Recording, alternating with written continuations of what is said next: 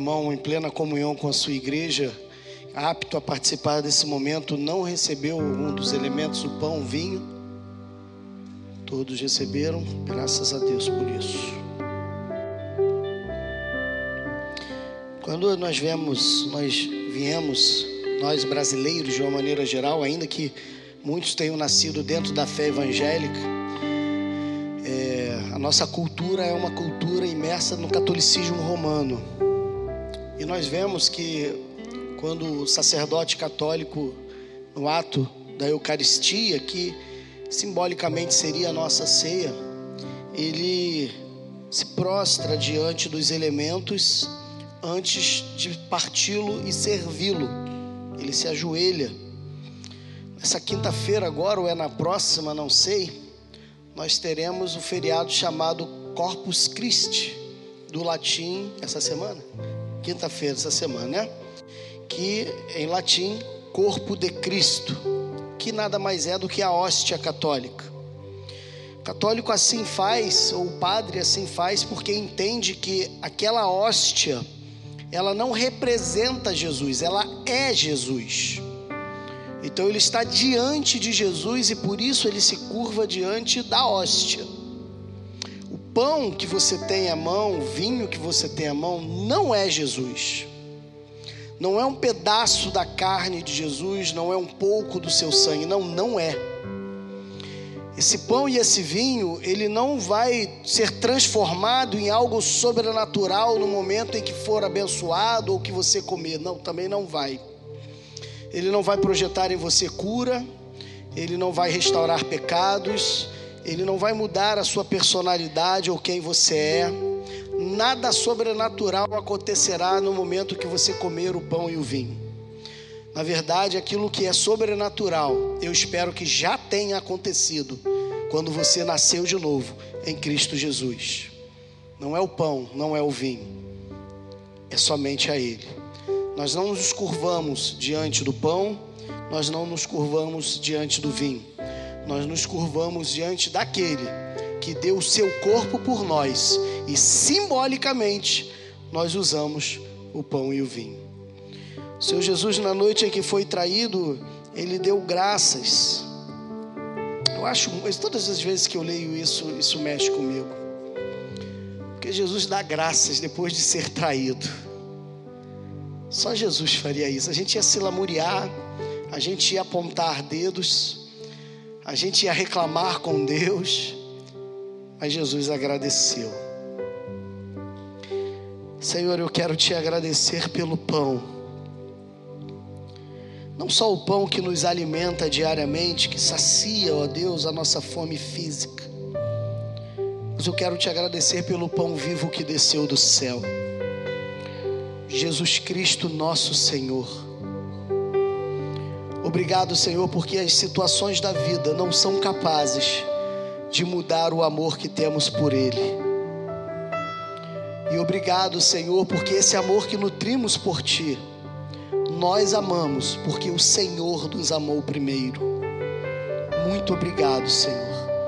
Em nome desse maravilhoso Jesus. Amém.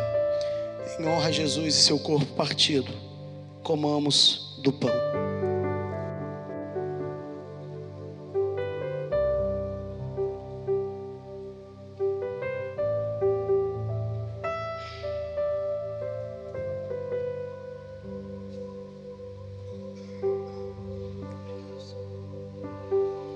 Por semelhante modo, depois de haver ceado, o Senhor Jesus tomou o cálice, dizendo: Este cálice é a nova aliança no meu sangue.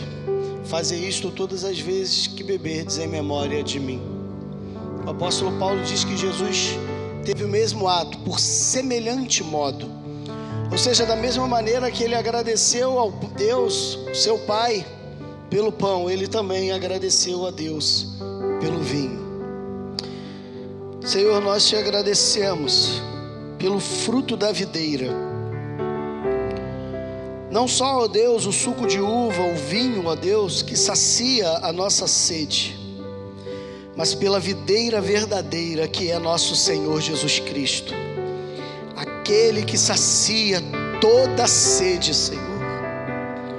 Deus, nós nos alegramos na tua presença, porque, Pai, não pela nossa dignidade, mas porque o Senhor nos permitiu sermos participantes deste momento.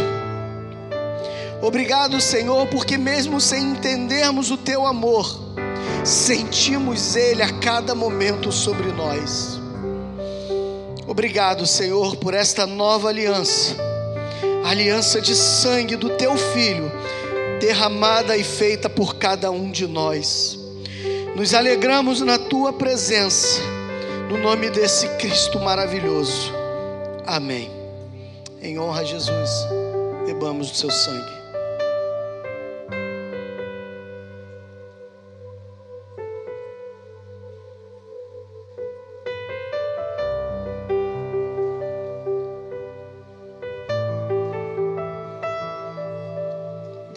Nos alegramos na tua presença.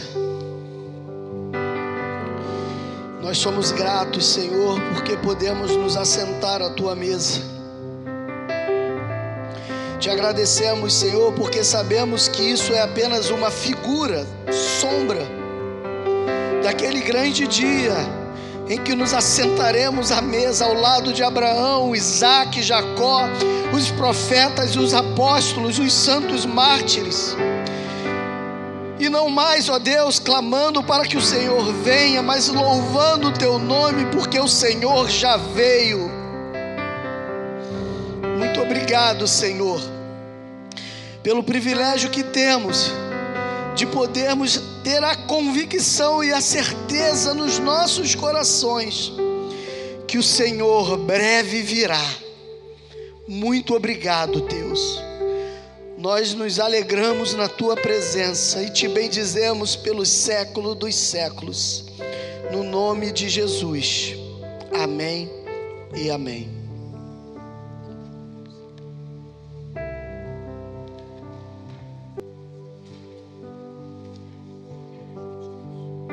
As crianças podem subir. As crianças podem subir para o culto infantil, vão receber uma palavra de acordo com o entendimento delas. Irmãos, a ceia do Senhor é algo para mim muito tremendo. Eu paro às vezes, às vezes é difícil para mim, confesso aos irmãos. Eu, eu gostaria mais de estar sentado junto aos irmãos até do que de celebrar esse momento, não por não ser um privilégio celebrar, mas porque às vezes eu confesso que as palavras embargam. Porque quando eu participo da ceia, eu penso sempre na minha indignidade de participar dela. Eu fico sempre me questionando, e não sei se estou em pecado quando eu faço, mas eu sempre pergunto, Senhor, por que tu me escolheu? Logo eu. Às vezes eu vejo algumas pessoas, às vezes vêm me elogiar, ah, pastor, tremendo, que bênção o senhor é. Eu fico, ah, Jesus, só tu sabe quem eu sou. Só tu sabes quem eu sou. Tem um livro maravilhoso que eu li uns anos atrás, talvez vou até ler de novo: O Impostor que há em mim. Eu quisera ser tudo aquilo que as pessoas dizem ou pensam que eu sou, mas só Deus sabe a sujeira e a podridão que habitam o meu coração. Tudo de bom que você vê fazendo, realizando, alguma coisa assim, pode ter certeza que não sou eu, é Deus. Não sou eu. Qualquer coisa que não presta sou eu, mas tudo de bom é Deus realizando. E isso às vezes nascer do Senhor, ela flora durante a ceia, o batismo, isso em mim aflora de uma maneira tal, às vezes dá vontade de sair correndo. Mas Deus é bom porque palavra dele diz que não é por dignidade que nós celebramos a ceia, que nós participamos. Não é porque nós somos dignos, mas é porque ele é digno. E pela sua dignidade, pelos méritos que ele conquistou, ele nos permitiu comer o pão, beber o vinho, deitar ao batismo e tantas e tantas outras atividades de fé que temos feito. Louvado e engrandecido seja o nosso Senhor Jesus Cristo. Primeiro livro dos Reis, capítulo 19, nós vamos ler os 18 versículos primeiros.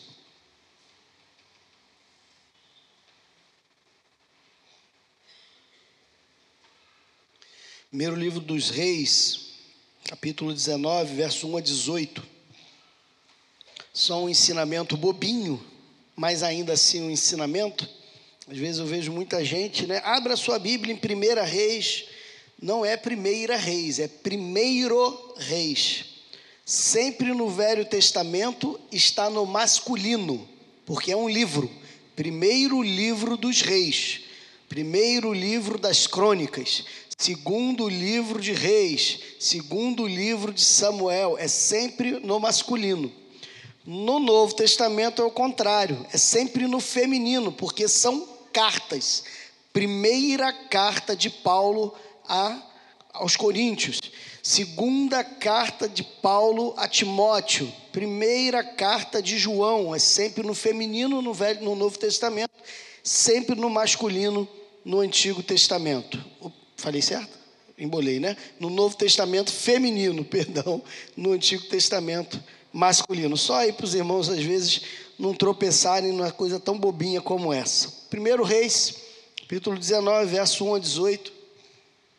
Diz assim, antes de nós lermos, olha aqui para mim, antes de nós lermos, eu fazer uma pergunta para os irmãos. Nós estamos falando do DIP, nós estamos falando do dia da igreja perseguida, estamos falando de perseguição. Deixa eu fazer uma pergunta para você: qual foi o primeiro país do mundo a que começou uma perseguição religiosa?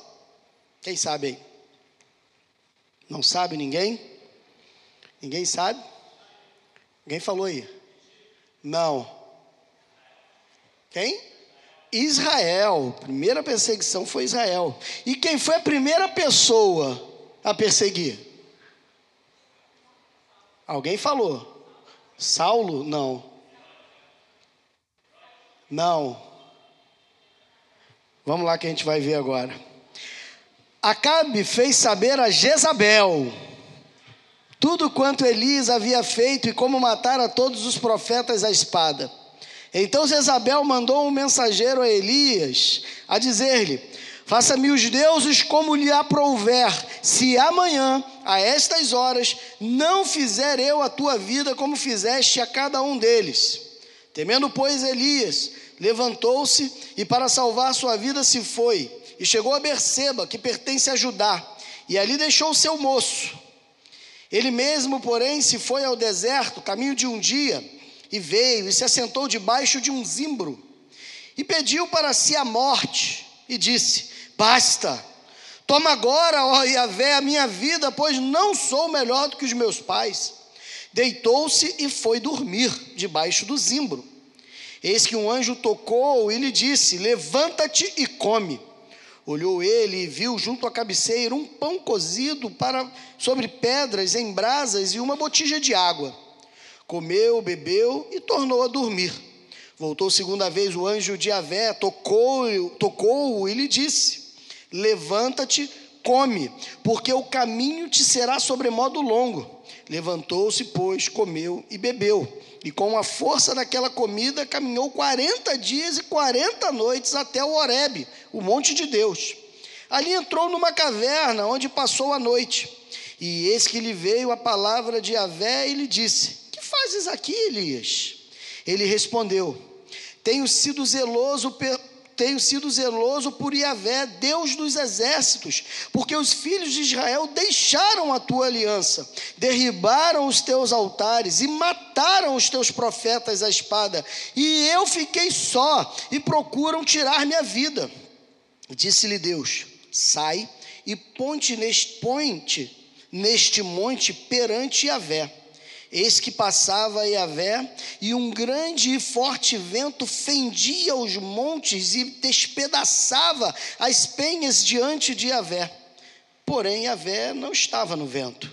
Depois do vento, um terremoto. Mas Yahvé não estava no terremoto. Depois do terremoto, um fogo. Mas Yahvé não estava no fogo. E depois do fogo, um cicio tranquilo e suave. Ouvindo-o Elias, envolveu o rosto no seu manto e saindo, pôs-se à entrada da caverna. Eis que lhe veio uma voz e lhe disse: Que fazes aqui, Elias? Ele respondeu: Tenho sido em extremo zeloso por Yahvé, Deus dos exércitos, porque os filhos de Israel deixaram a tua aliança, derribaram os teus altares e mataram os teus profetas a fio de espada. E eu fiquei só e procuram tirar minha vida. Disse-lhe Yahvé: Vai volta ao caminho para o deserto de Damasco, e em chegando lá, unge a Azael, rei sobre a Síria, a Jeú, filho de Ninsi, ungirás rei sobre Israel, e também a Eliseu, filho de Zafate, de Abel Meolá, ungirás profeta em teu lugar. Quem escapar a espada de Azael, Jeú o matará.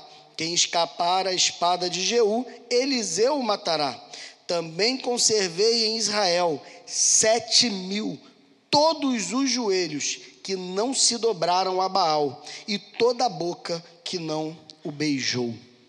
Pai, obrigado, Senhor, por esse texto que mexe com as nossas entranhas, mexe com as nossas emoções. Mas muito mais do que mexer, ó Deus, com as nossas emoções ou entranhas, eu te peço que o teu Espírito Santo faça um reboliço na nossa espiritualidade, na nossa maneira de ver, viver e encarar a vida que a partir desse texto, ou melhor, da exposição da tua palavra, da ação do teu espírito em nós, saiamos desta congregação de maneira diferente com a qual entramos aqui, com perspectivas diferentes, com visões diferentes, e que sejamos mudados pelo teu espírito para que vivamos a diferença da plenitude do evangelho de nosso Senhor Jesus Cristo. Que esta palavra frutifique em nós, não pela palavra do homem que fala, mas pela ação do teu Espírito que opera neste lugar. Esse é o meu clamor, em concordância com os meus irmãos nesse lugar presentes, para a honra e glória de Jesus, nosso Senhor. Amém.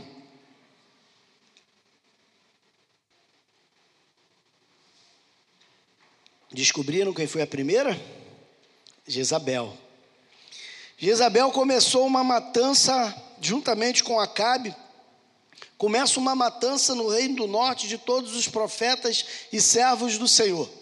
Os irmãos devem se lembrar, é, lá no início do livro dos reis, que o reino era unificado e foi unificado durante pelo menos 120 anos de monarquia, sobre o reinado de Saul, sobre o reinado de Davi, sobre o reinado de Salomão. Cada um desses reinou por 40 anos. Ou seja, a monarquia de Israel durou 120 anos como estado único.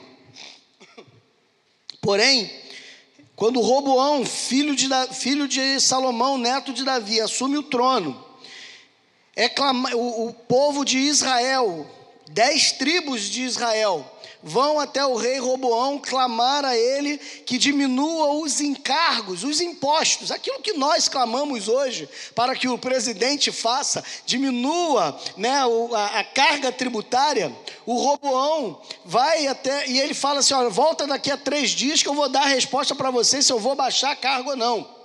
E três dias depois, ou durante aqueles três dias, ele conversa ali então é, é, com os conselheiros que foram conselheiros de Salomão, seu pai, homens já experimentados na idade, experimentados na vida, homens que já conheciam o povo e sabiam como lidar com o povo.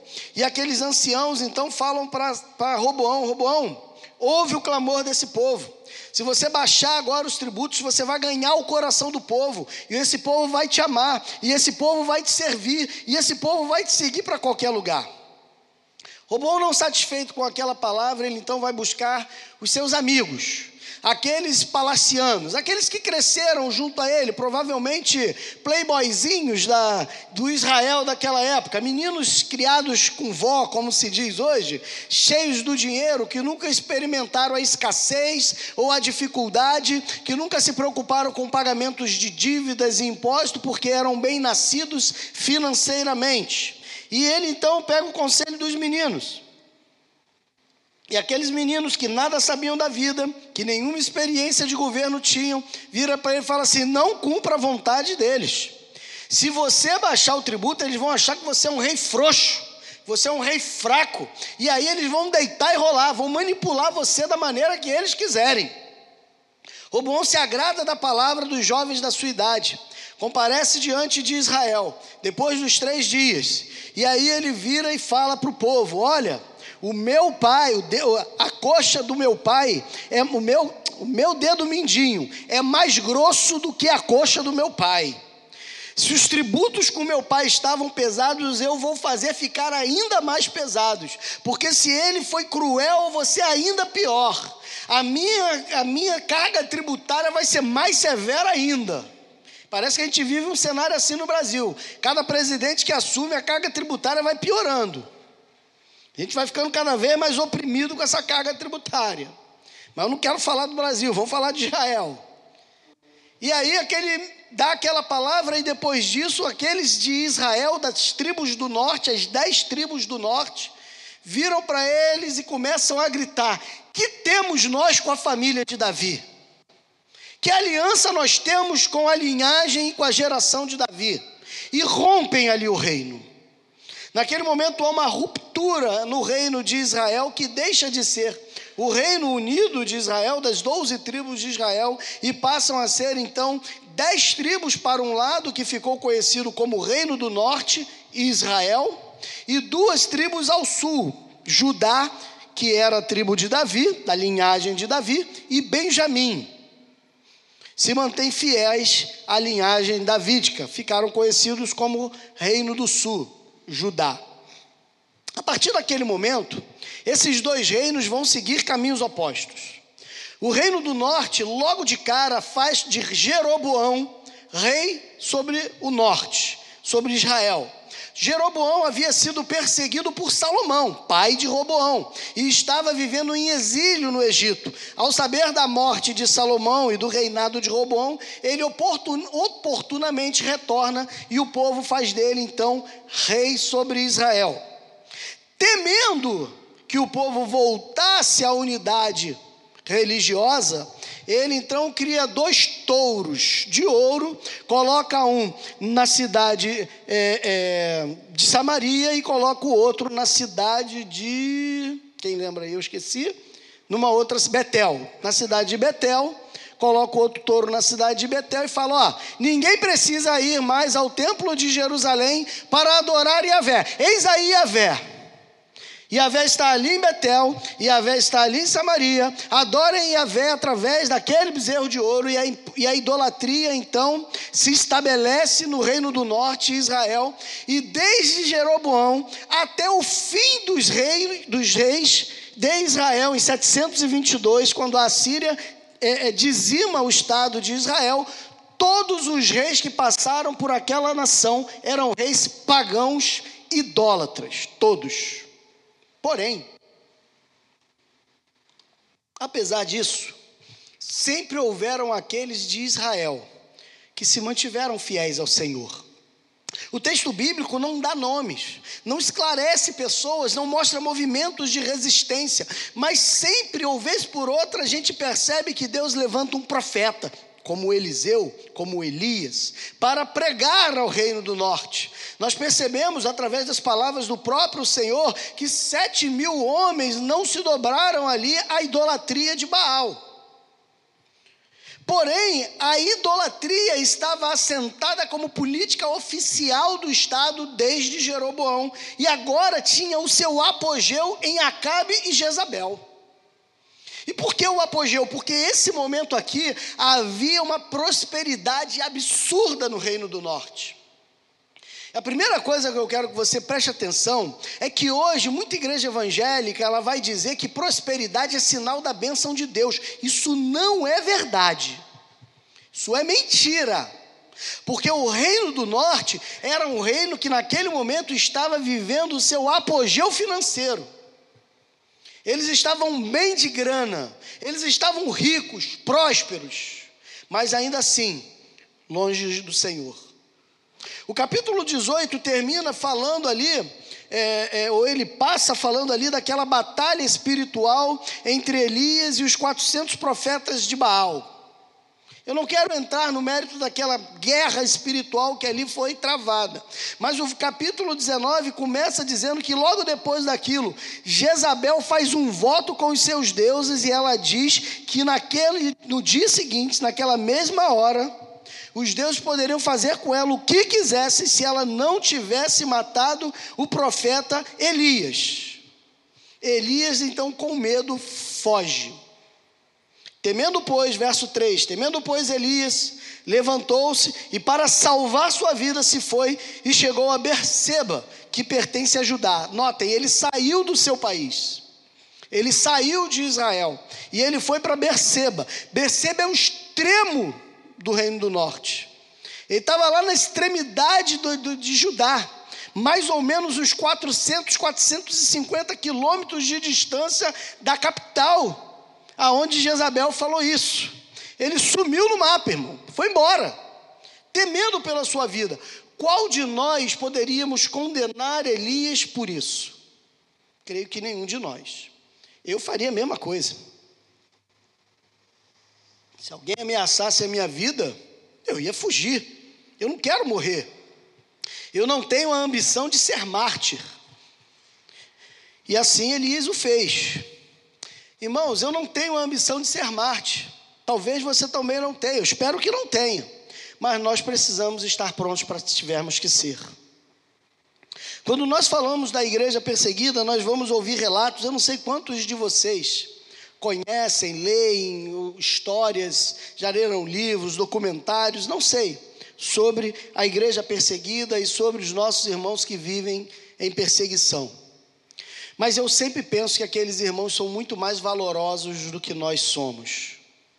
Muito mais valorosos, talvez, até do que o próprio profeta Elias. Porque muitos daqueles homens têm, tiveram a oportunidade de sair dos seus países e não querem sair de lá para poder empregar o evangelho aos seus patrícios. A Thalita falou aqui do Kamal. Kamal é marroquino, mas vive já há, há, há muitos anos na França, aonde se tem uma liberdade religiosa. Ele não precisaria voltar àquele lugar para exercer a sua fé. Ele poderia viver lá na, na, onde ele está, porque no Marrocos é, ele não pode expressar sua fé, porque se você e eu formos ao Marrocos, nós podemos nos declarar cristãos. Não há um problema quanto a estrangeiros se declararem cristãos. Mas aqueles marroquinos, aqueles que nascem no Marrocos, já vem na certidão de nascimento deles, religião muçulmana. Ele não tem escolha, ele já nasce muçulmano. Aqui no Brasil, a gente agora pode escolher até o sexo que vai botar na certidão de nascimento, né? Até o sexo a pessoa escolhe agora, sexo, cor da pele. A pessoa pode escolher tudo aqui. É uma bagunça esse país. É uma bagunça generalizada com a tal de desculpa da inclusão. Né? A gente não vê tanta força para incluir os surdos, né? A gente não vê tanta força para incluir os cegos os anãos, né, os anões, perdão, os anões. A gente não vê força para incluir essas outras minorias, mas a gente vê força para incluir outros movimentos é, é, político-partidários, muitas das vezes. Mas eu não quero entrar nesse mérito.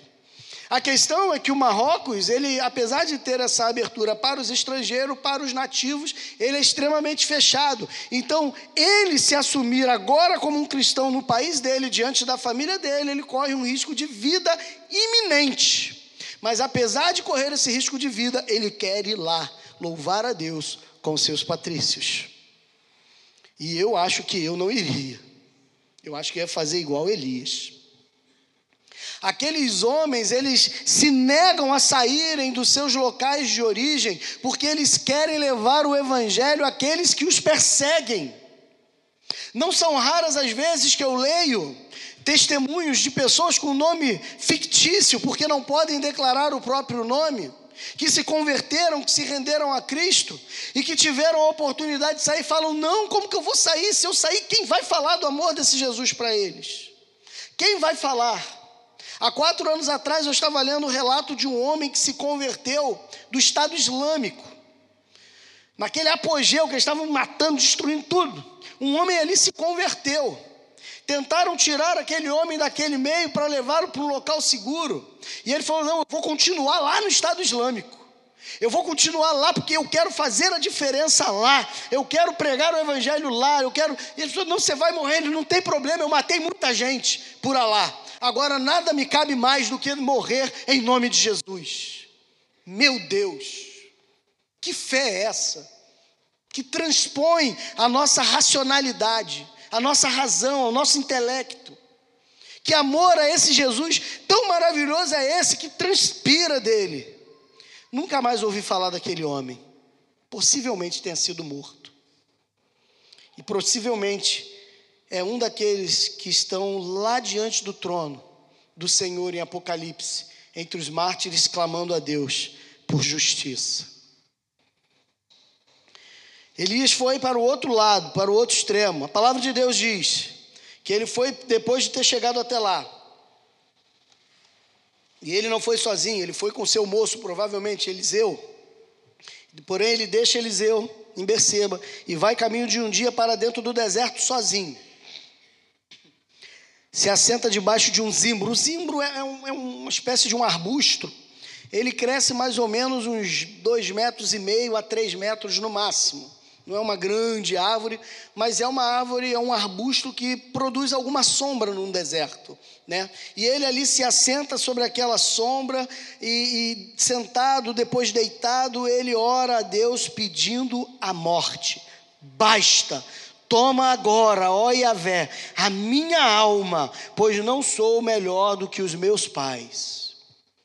Ele pede ao Senhor para morrer. E irmãos, eu não sei, mas às vezes a gente é tão fraco com a nossa vida. Salomão diz em Provérbios que se a gente se mostrar frouxo no dia da angústia, maior será a nossa derrocada. O Elias aqui, ele teve um momento muito grande de fraqueza, provavelmente ele estava vivendo um momento aqui de, de pânico, uma síndrome do pânico, uma depressão. São expressões modernas, mas talvez os sintomas que o profeta viveu talvez se assemelhem aos sintomas que hoje nós dizemos. Porém, a razão dele era real. Os motivos dele eram consubstanciais, eram profundos. Eram razões que realmente levavam ao desespero. Aquela mulher Jezabel havia matado centenas de milhares de profetas, de homens e mulheres, que, de, que, que declaravam a sua fé em Avé e não se dobravam diante de Baal. Aquela mulher fez uma promessa. Jezabel é falada lá do Apocalipse de novo, citada de novo em Apocalipse como sendo um péssimo exemplo. Jezabel é sinônimo para nós até hoje de perversidade, de crueldade, de maldade. É aquela mulher que tinha o poder em suas mãos, ela tem a preeminência, nos parece que maior do que o próprio rei Acabe. E é essa mulher que faz aquela promessa, o profeta foge, ele fala: Senhor, eu sou fiel. E a despeito da minha fidelidade, querem me matar. Quantos de nós, às vezes, não clamamos aos céus por isso? Queremos jogar na cara de Deus a nossa fidelidade para tentarmos, de alguma maneira, angariar vantagens sobre nós mesmos. Senhor, eu sou teu servo, eu sou fiel, por que, que eu estou passando por isso? Por que, que aquilo está acontecendo? Por que, que aquilo outro está vivendo isso? A gente levanta um clamor em causa própria mostrando para Deus a nossa fidelidade. Mas aprenda uma coisa em nome de Jesus: quanto mais fiel você for, mais perseguido você será. Bom, eu não sou perseguido por ninguém, então você é pouco fiel. Porque a fidelidade é proporcional. A, fidel... a perseguição, perdão, a perseguição é proporcional à nossa fidelidade. É isso que a palavra de Deus demonstra. O Eli se vangloriou diante do Senhor: Eu sou fiel. Só restou eu, infidelidade a ti. Ninguém mais. Mataram todos os teus servos, os profetas. Só ficou eu. Eu sou o único fiel que permaneci. Mas apesar da fidelidade, eu sou perseguido. E o Eterno diz: É isso aí mesmo. É isso aí mesmo.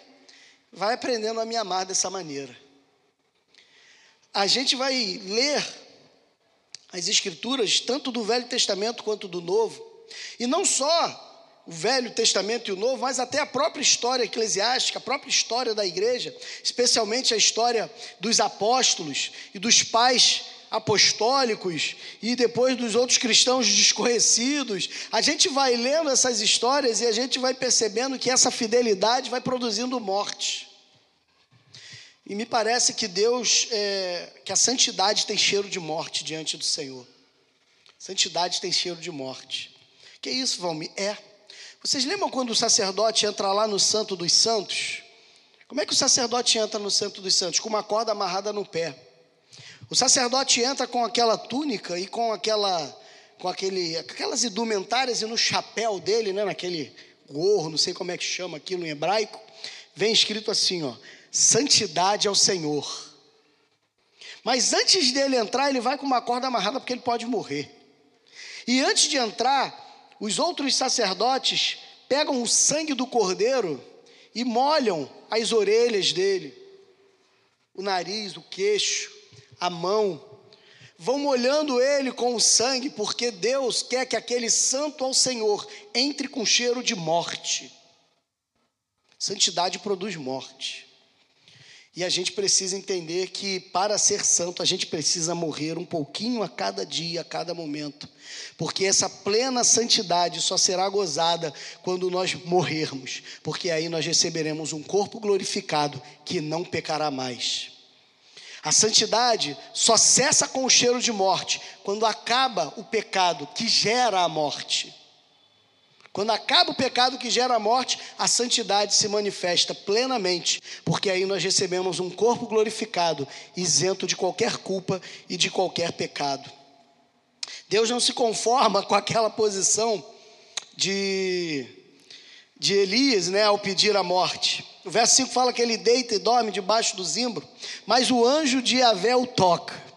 O anjo de Yahvé, eu já expliquei para os irmãos que provavelmente seja uma teofania de Cristo.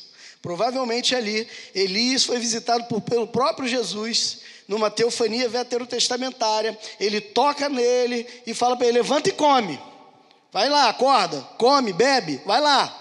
Quando ele abre os olhos, ele vê, tem uma, um pão sendo assado sobre uma pedra, uma botija de água. Ele vai lá, come um pouquinho, bebe um pouquinho, mas ele está num quadro de, de, de, estafa, de estafa, de depressão. Aí ele come um pouquinho, deita de novo e dorme. O anjo, não, não está pronto ainda. Acorda ele de novo, volta lá, come, bebe de novo.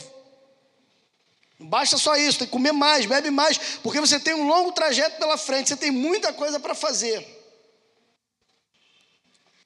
E é essa história que para mim marca a carreira de Elias como profeta do Senhor. É a partir desse momento, do verso 9, que a história dele começa a dar uma guinada. O texto fala: ali entrou numa caverna. A gente lê isso, talvez a gente vamos, o que, que isso quer dizer? Essa expressão numa caverna, no texto hebraico, ele tem um artigo definido à frente. A caverna. Ele destina, o texto hebraico mostra que não era qualquer caverna do complexo do, do Sinai, aonde ele estava indo. Era a caverna. Era uma caverna em específico. E segundo é, é, a tradição rabínica, né, segundo a tradição judaica e cristã, é muito provável que aquela caverna específica foi a caverna aonde Moisés entrou para ver Deus passando pelas costas. Que Deus fende a rocha e Moisés vê o Senhor passando pelas costas. Ou seja, Deus convoca. Olha as similaridades entre essa ação da vida de Elias e a ação de Moisés. Ele sai por caminho no deserto, Moisés estava em caminho no deserto. Ele sai por um jejum de 40 dias. Moisés estava num jejum de 40 dias. Ele vai para dentro de uma caverna, tem a visão do Senhor. E Elias vai para dentro de uma caverna e tem uma visão do Senhor. Jesus, Deus não estava ali no, no ventaval, Deus não estava na, no terremoto, Deus não estava no fogo, Deus estava na brisa. Elias a todo momento se refere a Iavé, o Deus dos exércitos. Esse Deus dos exércitos na cabeça de Elias deveria se manifestar com esse fogo, com esses relâmpagos, com esses terremotos, mas ele vem em calmaria, ele vem em mansidão. Quantas vezes nós queremos esperar grandes proezas miraculosas e sobrenaturais e Deus está agindo no silêncio, na serenidade. Me lembro de um pastor, uns anos atrás, no seminário, ele contando que ele preparou um sermão. E ele preparou um sermão. Ele falou: Olha, eu passei as três semanas preparando aquele sermão porque nós faríamos uma conferência evangelística e naquele dia todos os visitantes estariam ali. Então eu preparei aquele sermão, né? Que a tampa da chaleira vai lá no alto, é fogo puro. Preparei um baita de um sermão com todas as hermenêuticas e exegeses que a teologia poderia me proporcionar. Eu subi ao púlpito e preguei absurdamente. Preguei, preguei, preguei, preguei e fiz o apelo, falei, agora o povo todo vai vir à frente, não veio uma viva alma. Ninguém se converteu. Ninguém.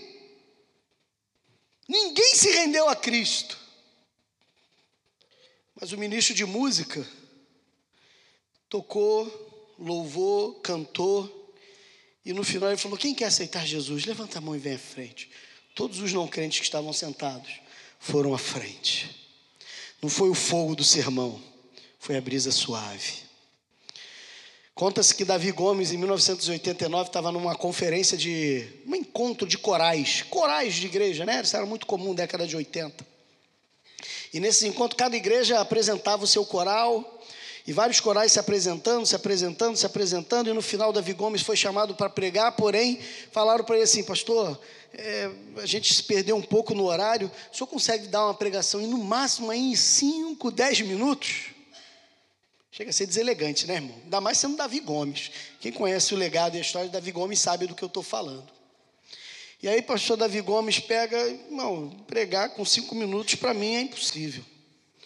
Mas a palavra de Deus é viva e eficaz. Vamos ler João 3,16. Porque Deus amou o mundo de tal maneira que deu o seu Filho unigênito para que todo aquele que nele crê não pereça, mas tenha vida eterna. Quem nessa noite quer entregar a vida para esse Jesus? Todo mundo levantou a mão, se rendendo a Cristo. Deus não precisa de gritaria, Deus não precisa de trovões, Deus não precisa de milagres, Deus só precisa exercer a sua vontade. É só isso. Nada além disso que não o exercício da sua soberana vontade.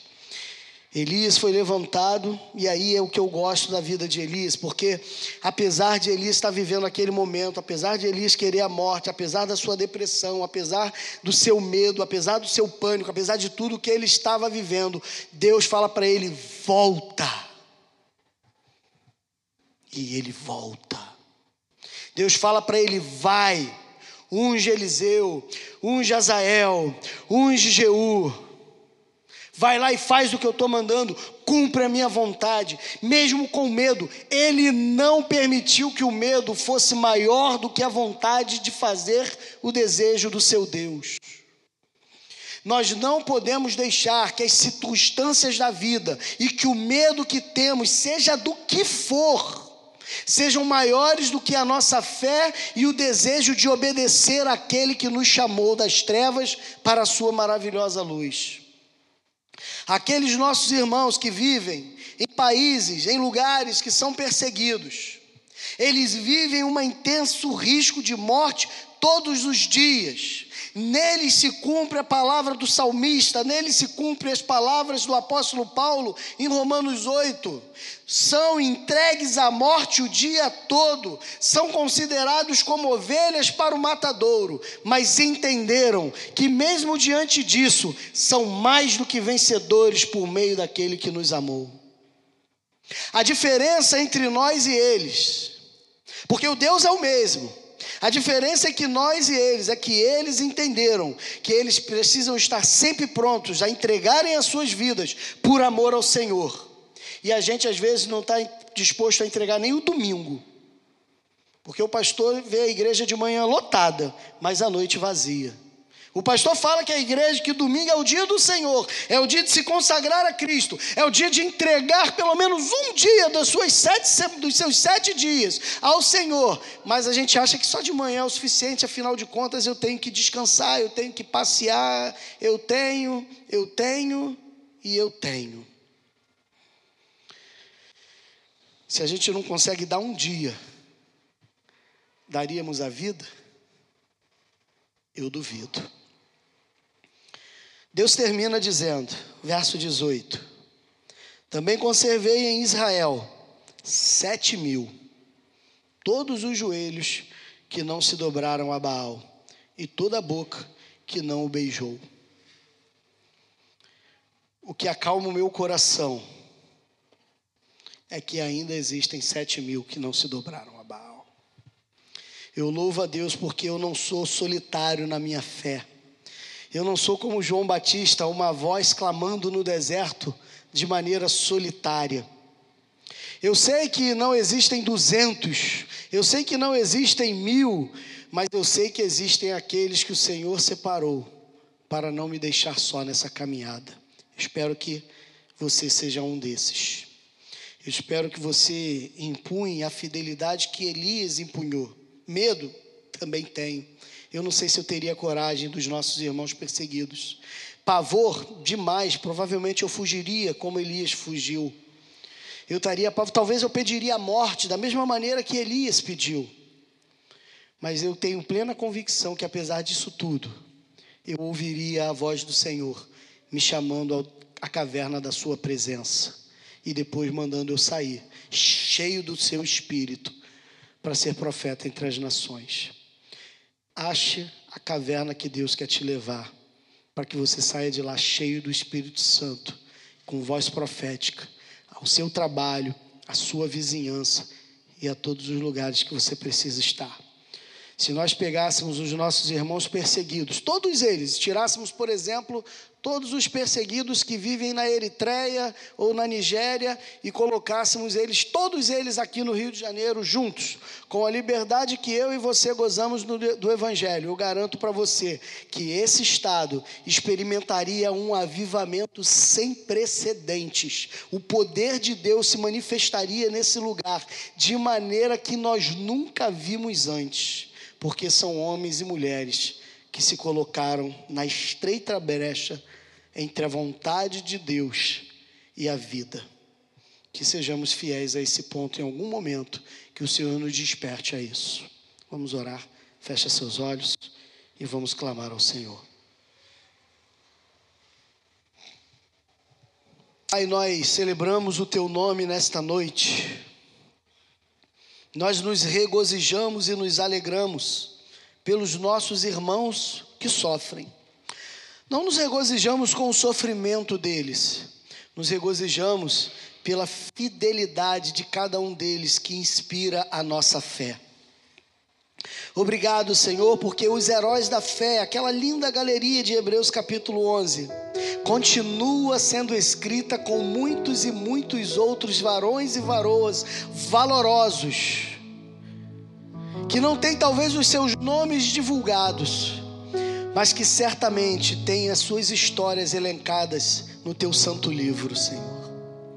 Muito obrigado pela certeza que eu tenho de que naquele grande dia eles receberão do Senhor uma duplicada honra Obrigado por eles. Pai, aqui nós que estamos aqui na nossa fé, na nossa pequenez, na nossa timidez. Ah, Senhor, tem misericórdia de nós.